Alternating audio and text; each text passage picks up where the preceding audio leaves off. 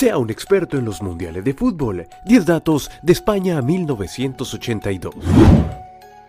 El país ibérico tuvo el honor de celebrar la edición número 12 de los Mundiales de Fútbol. Lastimosamente, durante el año mundialista, dos naciones participaron de manera simultánea en una contienda armada y en una contienda deportiva, Argentina y Gran Bretaña. Se disputaban las Islas Malvinas. El enfrentamiento provocó más de 900 muertos y 2.000 heridos. Se extendió hasta el 14 de junio un día después del partido inaugural entre Argentina y Bélgica. La doceava Copa Mundial se jugó entre el 13 de junio al 11 de julio. La mascota oficial fue el bien recordado Naranjito.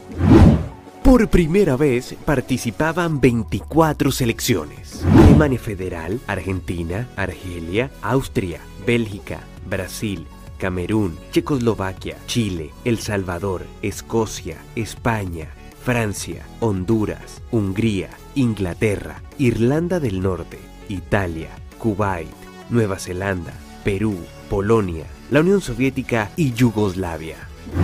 El partido inaugural entre Argentina y Bélgica rompió una racha de 20 años donde el primer partido siempre terminaba empatado a cero. El encargado de romper ese dato fue el delantero belga Erwin van der al minuto 62 venciendo al gran Ubaldo Fillol. Además, Argentina se convirtió en el segundo campeón derrotado en su debut de la siguiente edición. El primero fue Italia en 1938. Además, una semana después de este partido, el arquero de Bélgica manejó 80 kilómetros hasta la ciudad donde se encontraba Argentina y todo porque quería una foto con Diego Armando Maradona. No solo consiguió la foto, sino también una camisa autografiada del 10 argentino. Cuando llegaron los argelinos a España, se supo que el avión de los africanos no tenía plan de vuelo, lo que al sobrevolar territorio ibérico causó alarma a la Fuerza Aérea, y cuando aterrizó en Oviedo fue inspeccionado de una manera poco usual. Pero cuando ya estaba solucionado el problema, los jugadores y el cuerpo técnico al llegar al hotel Campo Lotu, lo primero que hicieron fue retirar de sus habitaciones todos los crucifijos y objetos con símbolos a la religión católica, como buenos musulmanes. Faltaban solo 10 minutos para que se terminara el partido entre Francia y el debutante Kuwait.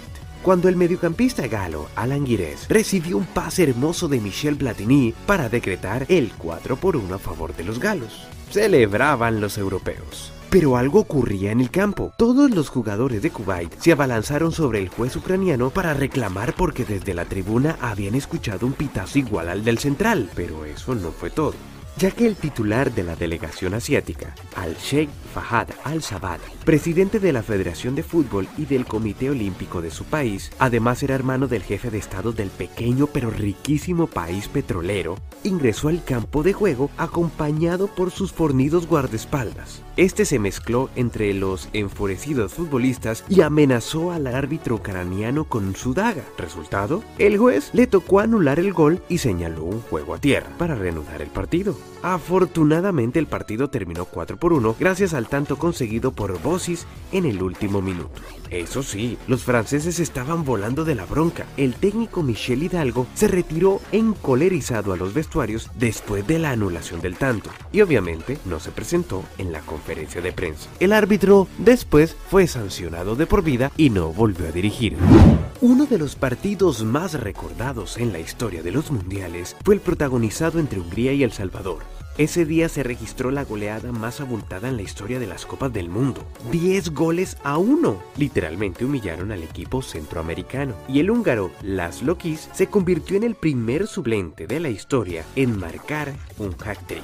Marcó al 69, 72 y 76. El 25 de junio, Alemania y Austria protagonizaron uno de los partidos más repudiables en la historia de los mundiales. Un pacto entre los europeos acabó con la ilusión de Argelia para conseguir un cupo a la siguiente ronda. Alemania y Austria se burlaron del público. Lamentablemente los dos partidos se jugaron en días diferentes. Por lo tanto, Argelia, que le había ganado a Chile, necesitaba un empate o una victoria por 2-0 de Alemania, cosa que no ocurrió. El partido terminó 1 por 0 a favor de los teutones y Argelia le tocó marcharse para la casa. En la semifinal entre Francia y Alemania se dio inicio a la definición mundialista mediante disparos desde el punto penal.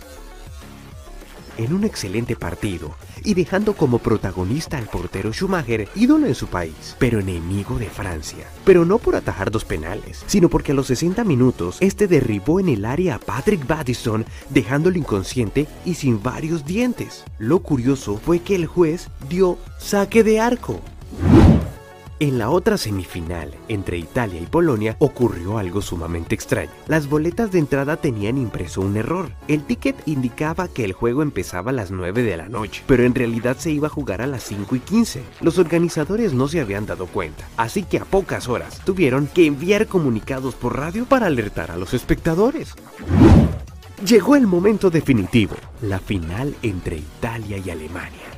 El Santiago Bernabéu fue testigo del despliegue futbolístico de los italianos, justos campeones. En el primer tiempo no fueron tan contundentes, pero para la segunda parte sacó una inmensa ventaja anotando tres goles, Rossi, Tardelli y Altobelli. Para los alemanes descontó Paul Breiner, primero en anotar en dos finales no consecutivas, en el 74 y en el 82. Sin embargo, no había nada que hacer. Italia, campeón del mundo. Luego de los festejos por el título mundial, los futbolistas italianos debieron soportar un sabor amargo a raíz de una investigación judicial debido a que un fiscal de Milán los acusó de introducir divisas extranjeras en Italia de forma ilegal, pues los jugadores recibieron un premio en dólares de parte de la firma deportiva francesa Lecoq Sportif que vestía la selección. Los jugadores no la habían declarado de regreso de España. En total eran unos 350 mil dólares, era muy buen dinero. Sin embargo, el Parlamento italiano las leyes vigentes en el tema de divisas, lo que ayudó a los jugadores. Por lo tanto, este tema pasó el olvido y ellos disfrutaron de su dinero. El arquero italiano Dinosov se consagró como el futbolista campeón más viejo de la historia con 40 años y 4 meses, y el norirlandés Norman Whitside se convirtió en el jugador más joven en actuar en una copa, 17 años y 41 días. El goleador Paolo Rossi con 6 anotaciones. Italia, campeón del mundo. Alemania Federal segundo, tercero Polonia y cuarto Francia. Partidos jugados 52.